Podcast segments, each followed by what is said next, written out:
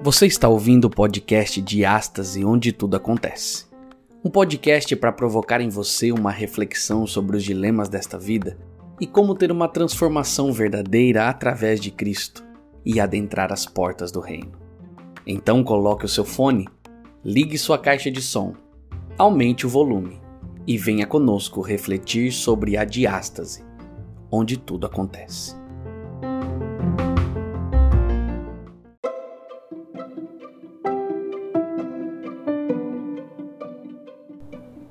Olá, meu amigo, seja bem-vindo ao podcast de Astas, onde tudo acontece. Eu sou o Lucas Antônio e nós vamos para mais um texto de hoje, o quarto dessa série Presentes Diferentes, comemorando o último mês do ano de 2021, onde nós aprenderemos quais são os verdadeiros presentes que a Bíblia nos mostra. É, não se esqueça de ir no nosso Instagram, arroba Club, onde você pode acompanhar as postagens e também compartilhar com os seus amigos.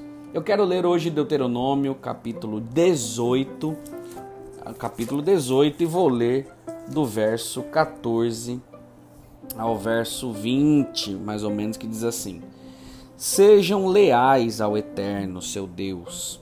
Essas nações que vocês estão prestes a expulsar do país se associam com magos e feiticeiros mas não será assim com vocês. O Eterno proíbe essas práticas. O Eterno levantará um profeta para Israel, que sairá do meio de vocês, do convívio de seus irmãos, um profeta como eu. Deem todo o crédito a ele. Foi isso que vocês pediram ao Eterno, seu Deus, em Horebe, no dia em que estavam reunidos na montanha, quando disseram: Já não conseguimos ouvir mais o Eterno, não suportamos ver mais fogo, vamos morrer. E o Eterno me disse: eles estão certos, disseram a verdade. Vou levantar para eles um profeta, dos próprios irmãos deles. Eu direi o que ele deve falar, e ele passará ao povo tudo que eu disser. E a pessoa que não der ouvidos às minhas palavras transmitidas por ele vai acertar as contas comigo. Mas qualquer farsante que se apresentar como profeta que alegar dizer em meu nome algo que eu não autorizei, ou falar nome de outros deuses, esse profeta terá de morrer. Sabe, cada um de nós temos papéis diferentes a cumprir na vida. Por exemplo, eu sou um esposo, sou filho, sou irmão, sou primo, neto, amigo, conselheiro. Cada função vem com um conjunto diferente de obrigações e expectativas. Quando a gente olha para o Antigo Testamento, Deus prometeu um futuro libertador que cumpriria várias funções, como filho, profeta, sacerdote, rei, servo, para citar apenas algumas.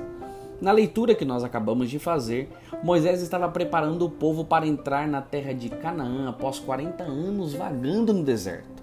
Ele os advertiu para não se envolverem em feitiçaria ou adivinhação. No entanto, essa era uma prática típica das pessoas no mundo antigo de que outra forma eles deveriam ouvir de seus deuses? Moisés assegurou-lhes que, em vez de confiar na adivinhação, o Senhor vosso Deus suscitará para vós um profeta como eu dentre vós, dentre os vossos irmãos israelitas, e vocês devem ouvi-lo. O profeta, os profetas desempenhariam um papel vital no relacionamento de Israel com Deus. Observe agora que esta passagem fala sobre um profeta no singular e não profetas no plural.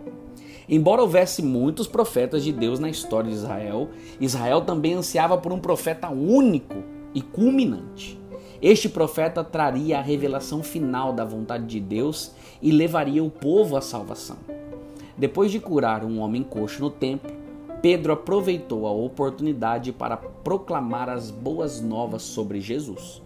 Pedro afirmou para a multidão que em Jesus Deus cumpriu sua promessa de um futuro profeta em Atos 3, 22 a 23. Embora Jesus seja o profeta prometido, ele também é único de duas maneiras. Ele é aquele de quem todos os outros profetas falavam, Lucas 24 e 27. Além disso, Jesus não apenas comunicou a revelação de Deus, ele mesmo é a revelação. Hebreus 1, de 1 a 2. Em, em Jesus, Deus se revelou de forma clara e perfeita a nós. Ele também forneceu um mediador com Deus Pai. E as pessoas costumam encerrar as orações dizendo: Em nome de Jesus. Que dádiva maravilhosa estarmos conectados com o nosso Pai Celestial por meio de seu Filho, Jesus Cristo.